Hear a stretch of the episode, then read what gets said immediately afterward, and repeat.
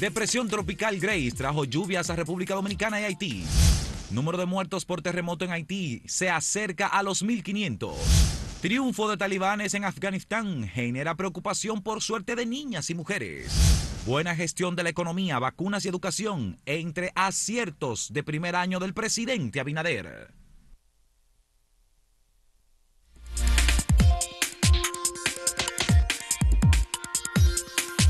Muchas cosas este fin de semana, no solamente por el paso de la onda tropical y la tormenta desde el sábado que estábamos esperando en esta zona del Caribe, sino también porque el sábado a las 8.30 de la mañana se produjo un terremoto de gran magnitud, 7.2, en la escala de Richter en el sur de Haití. Como epicentro, el sur de Haití, la, la ciudad de Los Cayos, eh, fue la más afectada y esto ha sido un verdadero, una tragedia eh, sumamente desastrosa en términos de la cantidad de personas fallecidas. Son más de 1.500, 1.600 personas fallecidas, probablemente mucho más, porque las autoridades haitianas no tienen una organización y una capacidad para ir reportando los daños que se ha producido, pero eh, ha habido expresiones de solidaridad, de apoyo de parte del gobierno dominicano, de parte de los gobiernos de Estados Unidos, Francia, Canadá. Eh, han enviado ya personal de apoyo, de búsqueda, de rescate. Muchas personas afectadas, heridas, bueno, además de la cantidad de personas muertas. Hemos visto muchos videos de dramas terribles en Haití. Y también eh, fuimos testigos de cómo este fin de semana, luego de la salida de las tropas de los Estados Unidos de Afganistán, los talibanes inmediatamente, luego de tres semanas de asedio sobre Kabul, la capital de Afganistán, eh, provocaron la salida del gobierno eh, afgano que abandonó pues la capital, el presidente y además las tropas más de 300.000 soldados desistieron de continuar eh, batallando contra los talibanes y los talibanes asumieron el poder. Ha sido una eh, información aparentemente desastrosa para el mundo democrático, para Naciones Unidas. Todo el mundo ha conocido y sabe de la divulgación de informaciones sobre la crueldad con que, la, que actúan los talibanes y porque además son fundamentalistas islámicos que eh, no lo piensan mucho al momento de sobre todo desprecian a las mujeres las tienen como contra seres inferiores no las toman en cuenta las maltratan las, matan por nada. Sí contra niñas contra niños contra las mujeres eh, y eh, también contra ciudadanos que no profesan si son cristianos por ejemplo su, su fe musulmana, eh, los, o lo, contra las mujeres, contra cualquier grupo, o contra extranjeros, porque ya hemos sido testigos, hemos visto cómo ellos eh, practican su venganza. Bueno, hay que recordar varias cosas sobre Afganistán para contextualizar esto. Eh, recordemos, ese país dicen que es el que tiene más años en guerra, desde hace hasta miles de años, han sido grandes guerreros. Recordemos que en un momento tuvo un gobierno, eh, que era un gobierno títere de la entonces Unión Soviética, aunque no era un país socialista, sino un gobierno que ellos eh, más o menos eh, controlaban. contra ese gobierno hubo una rebelión. Ahí no eran todavía como talibanes, sí, guerrillas diversas de, esos grupos. La Unión Soviética invadió Afganistán a finales de los años 70 y duró varios años en los 80 eso fue llamado el Vietnam de los soviéticos, porque igual que Estados Unidos fue humillado en Vietnam a los soviéticos, ese ejército poderoso, se le humilló ahí en Afganistán. Eh, no es la primera ocasión que eso ocurre. Los eh, afganos también habían derrotado invasiones de los británicos tiempo atrás y de otras potencias. Eh, luego que este gobierno llega el de los talibanes, que hay que decir, poniendo la cosa en contexto, que Estados Unidos los ayudó ¿Por qué? Porque era una guerrilla contra la ocupación soviética. Entonces, en ese momento, Estados Unidos lo ayudó, le facilitó armas. Ahí se preparó incluso Osama Bin Laden, que no es afgano, sino un árabe de Arabia Saudita, y su familia, muy cercana a los Bush y tiene grandes negocios en Estados Unidos. pues él se preparó ahí en Afganistán. En ese momento, esa gente era simpática para Estados Unidos y las demás potencias occidentales, sobre todo para Estados Unidos, y le dieron mucha ayuda. Luego, entonces, cuando ocurre lo del 9-11, eh, en 2001, de repentinamente George eh, W. Bush, hijo, que era presidente, envió una invasión. Ahí ni siquiera hizo la llanta de consultar a nadie, como consultó para Irak, que di que consultó la ONU. Y se invadió este país. Desalojaron a los talibanes del poder, pero nunca los derrotaron. Ellos se quedaron en esas montañas, que es un sistema montañoso difícil, que solo ellos conocen. Y ahí permanecieron en resistencia mucho tiempo y resistieron y resistieron. Ese gobierno que instalaron ahí, el gobierno títer entonces ya de Occidente, de Estados Unidos, nunca fue un gobierno real, porque eso fue una cosa puesta, eh, tampoco fue democrático, hacían simulación de elecciones.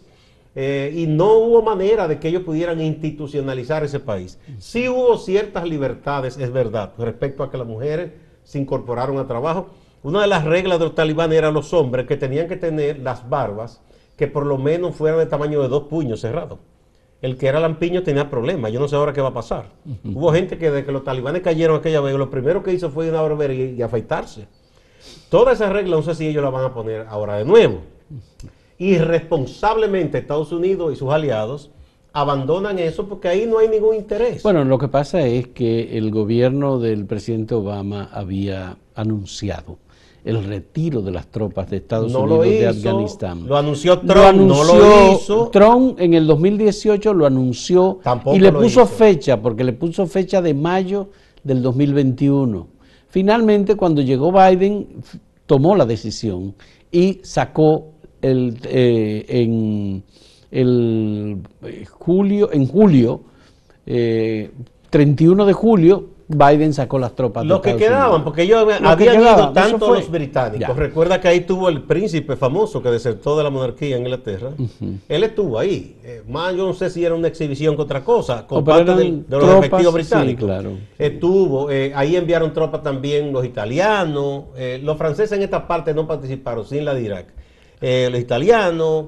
Eh, los alemanes alguna Pero mira, importante, República Dominicana está entre los más de 60 países que firmaron un documento pidiendo al gobierno de Afganistán, obviamente a los talibanes, ¿A le están pidiendo? respetar los derechos humanos, los derechos de las niñas, de los niños y de las mujeres. ¿Pero, a cuál gobierno? El secretario, general, el secretario general de Naciones Unidas, Antonio Guterres, igualmente se refirió a este tema y han estado haciendo esfuerzos para crear una especie de eh, avenida aérea que transporte a los ciudadanos extranjeros y aquellos ciudadanos afganos que por las razones del cargo que desempeñó, la posición pública que expresó o por lo que fuera, bueno, pues puedan salir de Afganistán. Están saliendo de Afganistán. Unas fotografías, así como ocurrió en Vietnam, que la gente eh, salió corriendo, sí, los norteamericanos y sus aliados, cuando fueron derrotados por los soldados de Ho Chi Minh, eh, salieron. Biden decía, eso no se va a repetir de nuevo en una azotea. Y exactamente lo mismo. Una escalera, esos helicópteros poderosos y los aviones. Ahora, ¿cómo es que los talibanes, siendo tan crueles, han podido mantenerse al frente y en la batalla de ejércitos que han derrotado a los soviéticos y ahora a los norteamericanos. Y antes a los británicos y antes a Algún apoyo deben tener en la población afgana. Tienen ¿eh? apoyo, sobre todo porque a nadie le gusta que vengan desde el exterior y le invadan. Nunca hay solución extranjera para un país. Eso es una mentira. Eso Vamos a hacer una pausa. Vamos a hacer una pausa, pero antes le presentamos la pregunta que tenemos para ustedes. Apoya que hoteles de la Altagracia y el Distrito Nacional, en donde ya se liberó las restricciones operen al 100% de su capacidad? ¿Sí o no? Sí o no. Esas son las opciones. En un momento volvemos.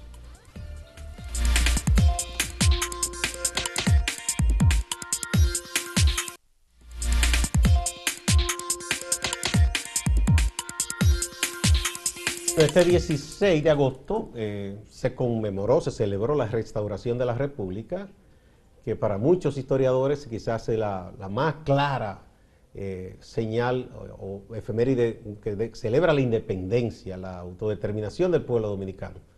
Pedro Santana, que traicionó los ideales de la separación y la independencia, entregó el país a España y el pueblo dominicano se levantó y logró eh, su eh, independencia de España, en este caso, después de la anexión.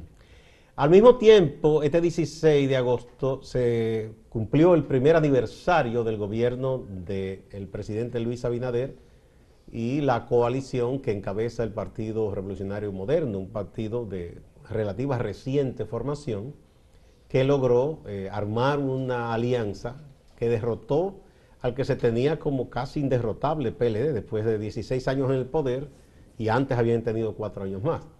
Hay em, que decir muchas cosas, es un gobierno que viene eh, matizado porque eh, recibió el país en medio de la crisis y el cierre de la economía, la crisis por la pandemia y el cierre de la economía, lo que detuvo la economía, la llevó al mínimo y las recaudaciones fiscales prácticamente eh, quedaron reducidas a, muy poca cosa, ¿verdad? con el cierre económico.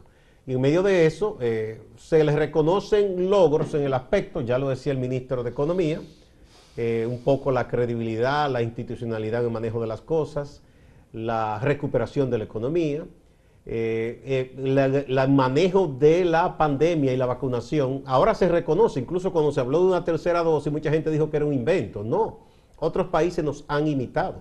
Ahora mismo Chile anuncia que va a comenzar la tercera fase de vacunación y nosotros ya estamos muy avanzados en eso, eso se, ha reconocido. Eso ha permitido ir reabriendo poco a poco la economía. El año escolar, con sus altas y sus bajas, se logró salvar.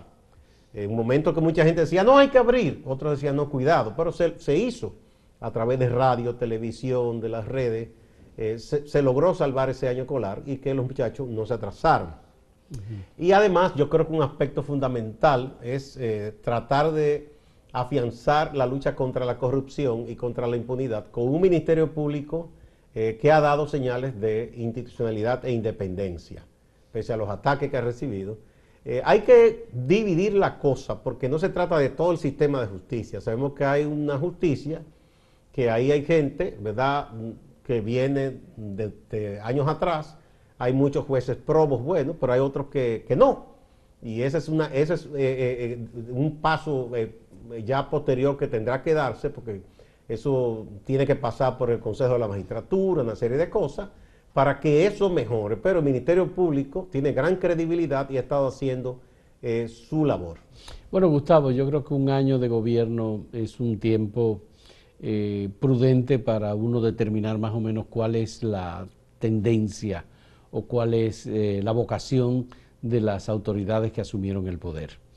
Estas autoridades se les atribuía, bueno, falta de conocimiento, se les atribuía no tener planes, no tener una eh, decisión, digamos, de defensa o de protección del pueblo dominicano. Eh, eran tendencias que veían más que todo clase media, ricos, que venían vinculados al nuevo gobierno. Y lo que hemos visto es, en primer lugar, yo creo que tú lo mencionaste, un ministerio público que ha actuado sin eh, retaliación política. Un ministerio público que ha hecho una selección de temas importantes para investigar y para procesar a quienes han cometido el peculado, quienes han cometido irregularidades en la administración de la cosa pública. Son varios los, los eh, casos que eh, se han perseguido de la pasada administración, incluyendo a la propia Cámara de Cuentas, que es el órgano de supervisión del Estado dominicano, pero también incluyendo el caso del antipulpo, que fue el primero en conocerse, el caso Medusa, eh, que involucra al Procurador General de la República, eh, y otros casos en el sector eléctrico, por ejemplo. Pero también hemos tenido los casos que se han investigado sobre esta misma administración. De la lotería, por El caso de la lotería, por ejemplo, el caso, eh, creo que se conoce como el número 13, ¿no? Y, Operación 13. Eh, Operación 13, el caso del Instituto Agrario Dominicano, que involucró al director. Que ya ese no es un tema de peculado, sino hay una acusación de, ataque sexual que se está investigando y el caso del Ministerio eh, de la Juventud, que la primera ministra de la Juventud designada, King, Kingsbury Taveras, eh, fue finalmente sacada de esa en ese eh, caso también no fue en el ministerio, sino de que ella no podía explicar su declaración jurada. Exacto, cómo ella logró un patrimonio que fue antes de estar ahí, por otros vínculos. De, todos modos, el Ministerio Público Independiente ha permitido al gobierno no estar involucrado en el dime y direte cotidiano que representa eh, una acción penal de persecución y de sanción contra el peculado y contra la corrupción. Entonces, lo que hemos visto es, bueno, ya finalmente todos los sectores se han acoplado a que este Ministerio Público no actúa por retaliación política, sino que actúa de acuerdo a los datos que tiene y hasta ahora todo el mundo ha visto que se ha hecho correctamente. Aunque hay un grupo que se llama de que observatorio del buen proceso, pero eh, eh, hay una expresión que dicen los boricos, que dice, eso está funny. Eso está funny, esto es raro, porque gente muy buena y que yo creo que está de buena fe, y otros que no, que sabemos a qué responden. ¿Por qué esa gente no se fijó en el caso de este señor que duró 12 años presos, que le violaron todos los derechos, no lo procesaron? Ahí no apareció un observatorio defendiendo a este hombre. y a muchísima gente más que la policía maltrata. Ahora surgen a defender y nunca vieron los abusos que cometió Jean Alain, por ejemplo. Bueno, pero eso... Bien, eso es una. Otro es, por ejemplo, de, las críticas que le hacen al gobierno. La gente eh, más, eh, digo, radical, dice, no, que este gobierno es muy derechista. Señores, este gobierno nunca planteó un gobierno de izquierda. ni se planteó ni siquiera un gobierno progresista. Entonces, eh, ya las cosas que se han dado pasos en política exterior, incluso venían del gobierno pasado que en un momento cambió su posición respecto, por ejemplo, a Venezuela. Entonces, ¿qué pretenden? ¿Que el gobierno llegue ahí, un gobierno del sistema y comience a pelearse con Estados Unidos? Eso no es como que no cabe en razonamiento. Ahora, si es un gobierno que viene de la izquierda y promete un cambio radical, sería otra cosa. Pero un gobierno del sistema, bueno, que puede hacer un gobierno decente, que puede hacer, enmendar muchos errores, que puede fortalecer instituciones, pero no se ha planteado hacerle la guerra a nadie. ¿Tú recuerdas un discurso de Leonel Fernández lanzando un proyecto de persecución de la corrupción con apoyo de organismos internacionales? Que él decía, puede haber actos de corrupción, pero no hay una corrupción institucionalizada que forme parte del aparato del Bueno, yo, tú y yo fuimos a una presentación que él hizo de la Finjus, creo que fue. Sí, sí. Y ahí él decía que él admitía que quizá hubo gente que hizo cosas en su gobierno, pero que no había una corrupción sistémica. Sistémica. Como él entendía que ya la había en el gobierno de Hipólito, ¿verdad? Y todas esas cosas. Y habló de ese fortalecimiento con organismos internacionales. Sí, pero eso fue a principios de los años 90, hace 20 años aproximadamente. La primera vez, sí. Sí. Digo, del, del año 2000 aproximadamente, por ahí fue.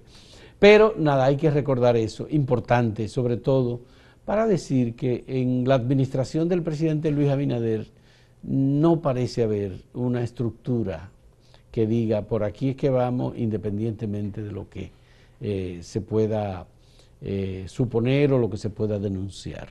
No hay un, alguien que esté negociando y haciendo patrañas en la administración pública, no la hay la, Puede ser que, La inversión pública se ha ralentizado, pero obviamente porque hay muchos mecanismos de control. No, y, porque además hay transparencia. no puede decir, no, nada, grado a grado no. y porque además hay transparencia. Es decir, el gobierno está publicando todo y todo el mundo tiene acceso a y, Y compras y contrataciones incluso ha sido criticada por otros eh, funcionarios y organismos del Estado que entienden que, que es las exigencias de compras y contrataciones al frente de Carlos Pimentel exige mucho, pero es que eso es la ley. Así es. Eh, bueno, podrá haber alguno que quiera pasarse de contento, pero uno espera que haya también las consecuencias, como ya las ha habido con lo que han inventado. Así es. Señores, vamos a presentarle nuevamente eh, la pregunta que tenemos para ustedes. ¿Apoya usted que los hoteles de la provincia de la Altagracia y del Distrito Nacional operen al 100% de su capacidad? ¿Eh, ¿Sí o no? Vamos a ver. En un momento volvemos.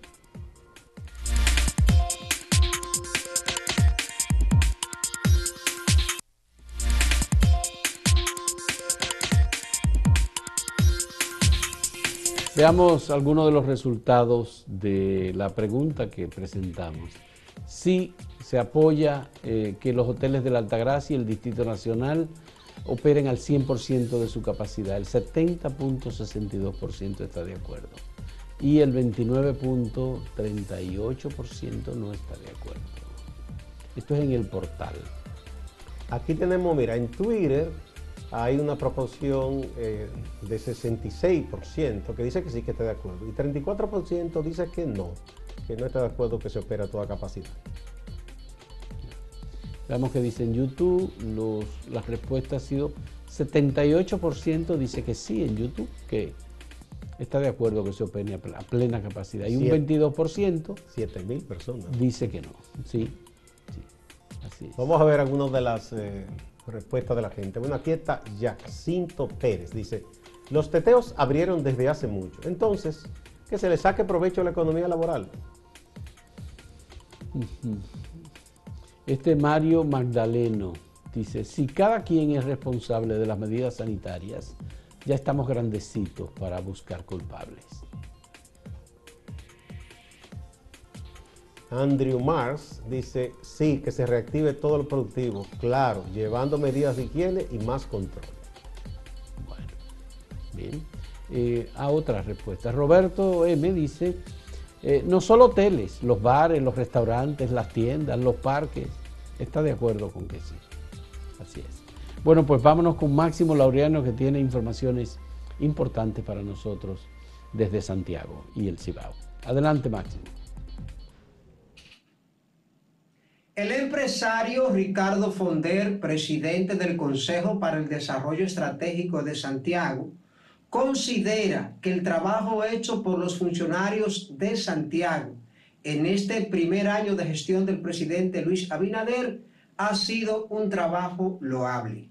Habla de que han logrado la conclusión de obras importantes como los acueductos de La Canela y Cienfuegos. También destaca Fonder el trabajo que han hecho desde el Ministerio de Salud Pública para encarar la enfermedad del coronavirus. Raúl Martínez, quien es dirigente del partido Fuerza del Pueblo, habla de que el cambio no ha llegado en este primer año, que solo ha visto muchas promesas. El alcalde Abel Martínez, quien está promoviendo su precandidatura por el Partido de la Liberación Dominicana, también habla de que ha sido un año de muchas improvisaciones, muchas deficiencias y que no se han cumplido las promesas de campaña. Juan Marte transportista hace unos días dijo que el presidente de la República, Luis Abinader, había obtenido buena calificación en este primer año, pero que muchos de sus funcionarios estaban obligados a ir a completivos porque no habían cumplido con sus tareas. Cambiando de tema, Edenorte está de aniversario cumplió 22 años y ese aniversario coincidió con el primer año del gobierno. Andrés Cueto Rosario, administrador de esta empresa estatal, tiene algunas valoraciones. Del señor presidente de la República, del pueblo dominicano, de mi partido. En el norte estamos haciendo historia porque a la llegada nuestra encontramos una deuda de 17 mil millones de pesos, un parque vehicular destruido, los cobros por el suelo y una nómina abultada más una nominilla de 1.375 botellas. Hoy tenemos un Edenorte, gracias a Dios, entregando energía 24 horas. Ya está en su casa el senador de la provincia de Montecristi, Moreno Arias había estado hospitalizado con algunos problemas de salud, de los cuales no se han ofrecido muchos detalles. Lo importante es que ya está en su casa en recuperación. Distante, pero pendiente, actualidad y objetividad desde Santiago y la región. Siga la programación de Acento TV.